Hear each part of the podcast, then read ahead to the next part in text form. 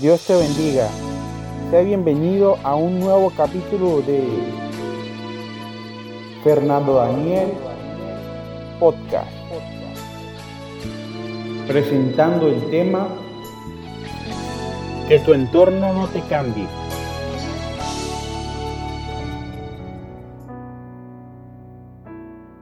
En Romanos 38:8 dice, por lo cual estoy convencido de que ni la muerte, ni la vida, ni los ángeles, ni los principados, ni las potestades, ni los presentes, ni lo porvenir, ni lo alto, ni lo profundo, ni ninguna otra cosa creada nos podrá separar del amor de Dios.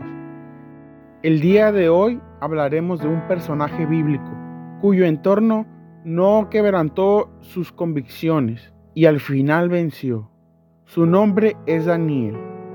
Tus convicciones definen quién eres, cómo piensas, lo que sientes, lo que hablas, cómo actúas y cómo vives según tus convicciones. Pero para entender qué es convicción, vamos a ver su concepto. Convicción es la idea de la que estás firmemente convencido, a la cual te has apegado, dirigiendo tu caminar diario. También podemos entender convicción como seguridad que tiene una persona de la verdad o certeza de lo que piensa o lo que siente. Por lo tanto, la palabra convicción significa estar firmemente convencido a una idea, a la cual te has apegado o adherido que guía tu caminar hasta llevarte a vencer, ganar o triunfar.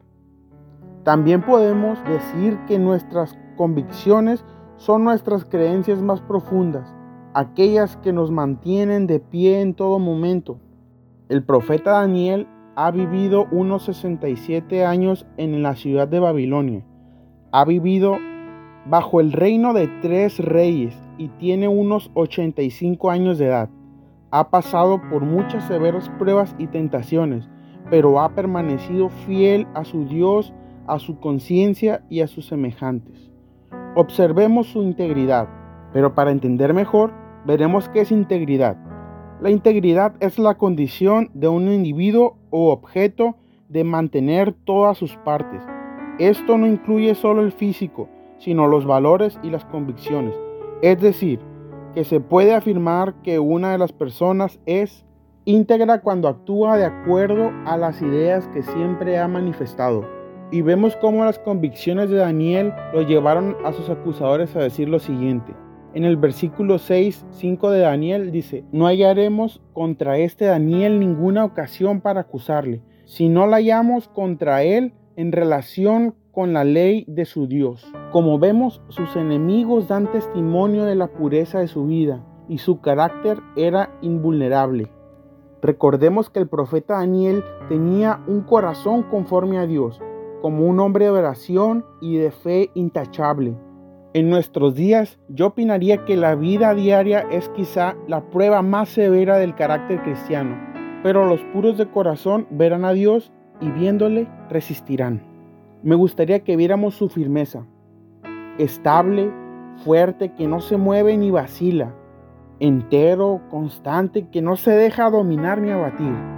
Como vemos en el versículo 10 de Daniel 5, dice, cuando supo Daniel que el edicto había sido firmado, entró a su casa y abiertas las ventanas de su cámara que daban hacia Jerusalén, oraba y daba gracias delante de su Dios, como lo solía hacer antes.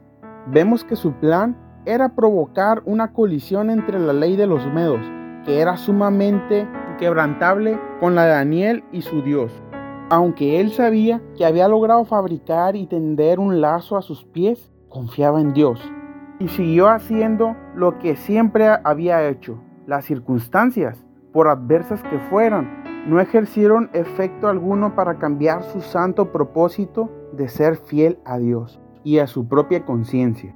Me gustaría contarte algo. El general Gordon, durante la campaña del Sudán, solía poner su pañuelo a la puerta de su tienda cada mañana mientras oraba, y nadie osaba en entrar hasta que esta señal era quitada. Como este hombre, no debemos tropezar en la vida de oración, debemos ser firmes en la fe y en la práctica. Miremos los padecimientos que solía tener Daniel. Daniel fue indudablemente perseguido por envidia y vemos en el versículo 3 tanto se distinguió Daniel por su extraordinaria cualidad administrativa que el rey pensó en ponerlo al frente de todo el reino. Pero no todo fue miel sobre hojuelas, ya que sus enemigos tramaban un altercado contra él y tuvieron éxito. Daniel fue condenado a los leones.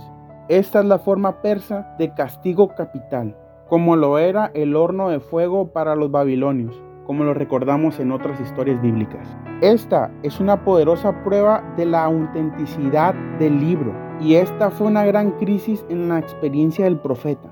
¿Tiene que ser todo sacrificado para aplacar la ira de estos aborrecedores de la piedad? Cada sacrificio que hagamos por Dios da más gozo de la salvación de Dios. Y recordando que en el foso de los leones estaban previamente hambrientos para que atacaran efectivamente.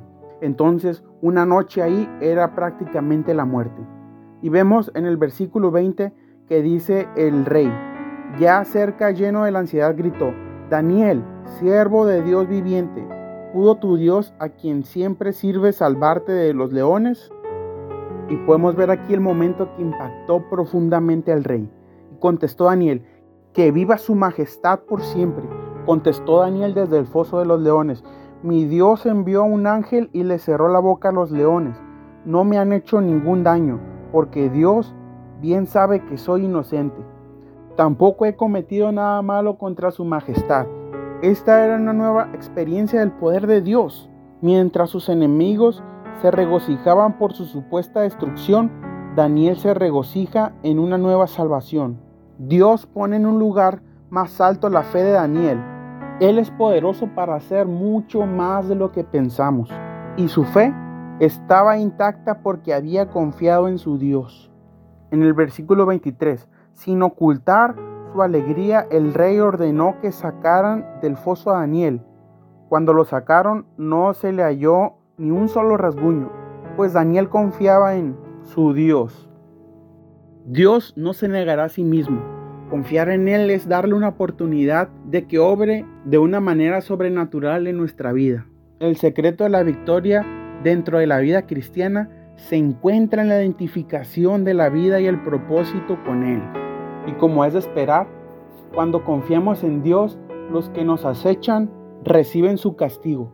Y dice en el versículo 24, entonces el rey mandó a traer a los que falsamente lo habían acusado y ordenó que los arrojaran al foso de los leones, junto con sus esposas e hijos.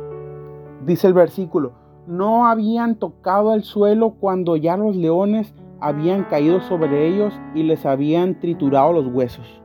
El triunfo de los malvados es para poco tiempo. Cavaron un hoyo para el siervo de Dios y ellos mismos cayeron en él, como sucedió con Amán, que fue colgado de su propia horca.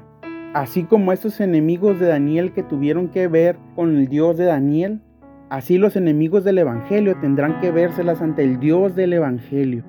Ya que en la actualidad la prueba de Daniel sería mantener nuestra fe en nuestro entorno, ya que por cualquier circunstancia nos vemos señalados por nuestras creencias en Dios. Y es ahí cuando nuestra fe debe ser inquebrantable y nuestras convicciones intactas ya que entendemos que rechazar la palabra de Dios es rechazar al Dios de la palabra. La ira de Dios tendrá que permanecer sobre los incrédulos.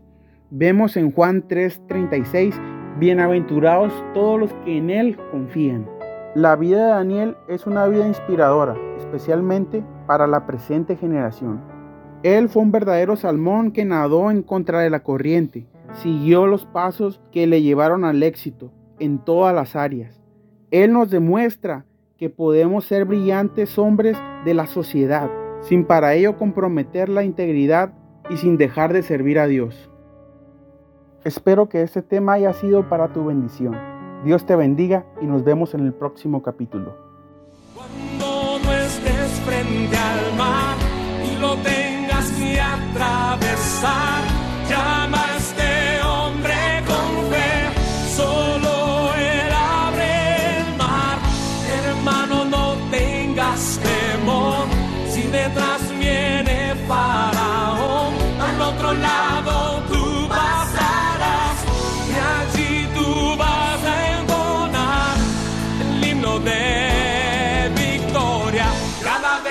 rojo tú tengas que pasar. Llama siempre a ese hombre que te va a ayudar.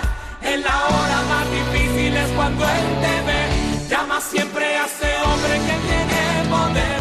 Si tú pasas por el fuego no te vas a quemar. Y si pasas por las aguas no te ahogarás. Pasa como Israel que para atravesó. Y en el nombre del Señor el himno